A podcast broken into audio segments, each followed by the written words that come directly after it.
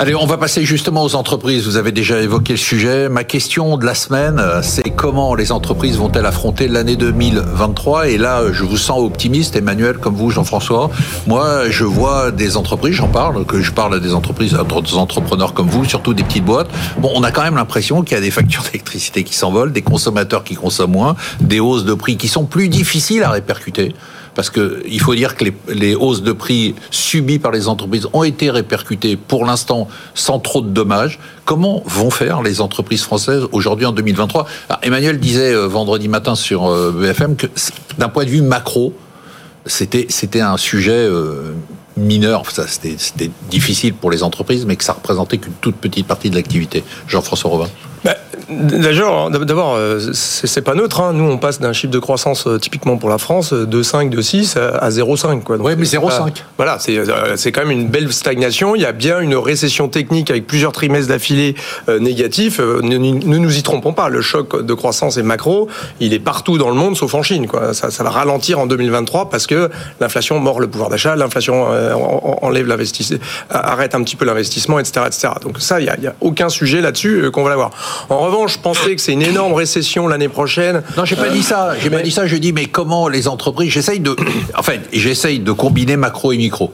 Voilà, c'est-à-dire j'essaye de combiner ce que vous dites, ce que dit Emmanuel, et la situation des entreprises, euh, les notes de la facture d'électricité qui passe de 200 000 balles à 800 000 balles. Alors c'est certain qu'on part d'une situation hyper favorable pour les entreprises pendant la crise du Covid, où les taux de marge ont été au plus haut depuis 1949, on était à 37% de taux de marge en France. Bah, là évidemment les taux de marge sont en train de se compresser, on va peut-être voir les 31, 32, là ça y est, on va avoir une espèce de normalisation des taux de marge, parce qu'un peu de hausse des salaires et hausse des intrants.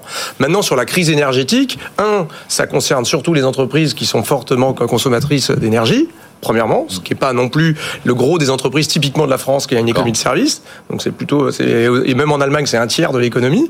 Deux, ça concerne les entreprises. Ah, ça concerne le retail. Hein oui, non, oui, oui, bien sûr, mais je veux dire, dans le gros du choc. Hein, donc c'est celles qui sont dépendantes de l'énergie et deux qui ont qui se voient refacturer des hausses d'énergie. Je rappelle qu'il n'y a qu'un tiers des entreprises qui vont négocier leur facture d'énergie. Mm. Je rappelle que l'ensemble des PME et TPE, 1,5 hein, million d'entreprises, ont le bouclier euh, à la question comment les entreprises vont-elles affronter l'année 2023 Vous dites que je suis pas très inquiet. Bah Il y a un ralentissement puisque on est on passe de 2 et quelques à 0,5, mais moi nous on n'est pas inquiet parce qu'on pense qu'en 2024 ça rebondit. Et pourquoi on pense qu'en 2024 on retrouvera du 1,2, 1,5 de croissance en France et en Europe? Parce qu'on pense que la crise énergétique est pas terminée, c'est de la transition énergétique, ça va prendre 5 ans. Mais en revanche, le gros qu'on a vu, c'est-à-dire euh, le, le, le, 340 du TTF pour le gaz, euh, du 140 pour le pétrole, du 2000 euros le mégawattheure euh, pour l'électricité française, je pense pas qu'on va revoir ça en 2023. Emmanuel, vous voulez bah, reprendre un peu ce que vous nous dites Ouais, moi je pense qu'en fait, il y, y, a un mouvement de bascule entre macro et micro, entre 2022 et 2023. 2022, c'est l'année de choc macro comme grosso modo, si vous cumulez tout, la guerre en Ukraine, les conséquences du Covid, il n'y en a pas eu depuis la Deuxième Guerre mondiale. C'est-à-dire que même le choc pétrolier ah des années 70, si vous cumulez tout, ah euh, avec y compris euh, la hausse violente des taux d'intérêt, euh, etc., etc. Et y compris ce qu'on se tapait de l'après-Covid. Donc, c'est ça. C'est-à-dire que ça a été la, la concentration d'une multitude d'événements extrêmes. Et paradoxalement, sur le plan micro, les entreprises ont plutôt bien résisté en 2022, notamment parce qu'elles étaient aidées. Moi, je trouve que ce qui est intéressant, c'est qu'en 2023, ça va être le grand apaisement macro. Alors, croissance, très très faible. On va pas se battre si, oui, on fait moins 0,2, 0,2, pas ça le sujet. Moi, ma conviction, c'est qu'il y aura aucun événement extrême euh, en 2023, et je suis prêt à argumenter, si vous voulez, sur la croissance en Chine, sur la croissance en Europe, sur les taux d'intérêt, sur l'inflation, etc.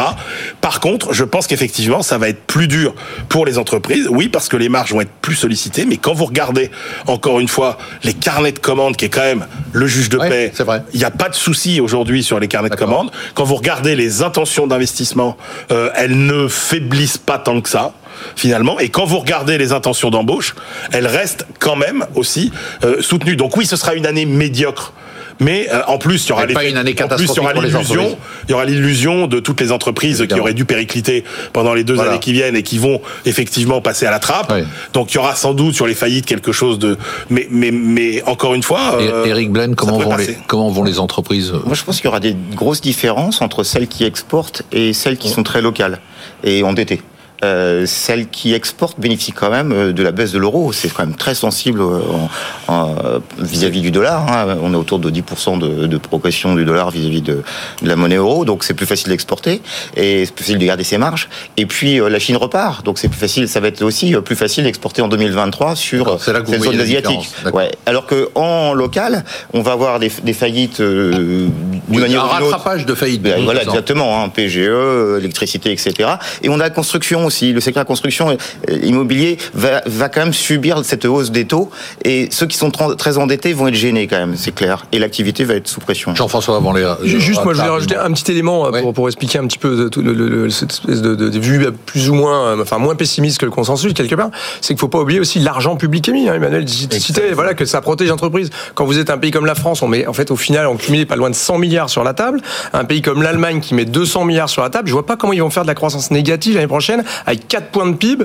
Hein, les entreprises allemandes, le prix, que, ce que juste le prix de gaz, électricité, pardon, c'est 7 et 13 centimes. Ouais. C'est pas un choc énergétique hein, pour les, les entreprises euh, on vous dit allemandes. On s'achète de la croissance à crédit un peu quand même. Bien sûr, bien sûr. Alors le problème c'est que ça, ça c'est tenable si le choc énergétique il n'est pas durable. Bien sûr. Si par contre ils doivent faire ça tous les ans, là on aura un souci de soutenabilité de la dette publique.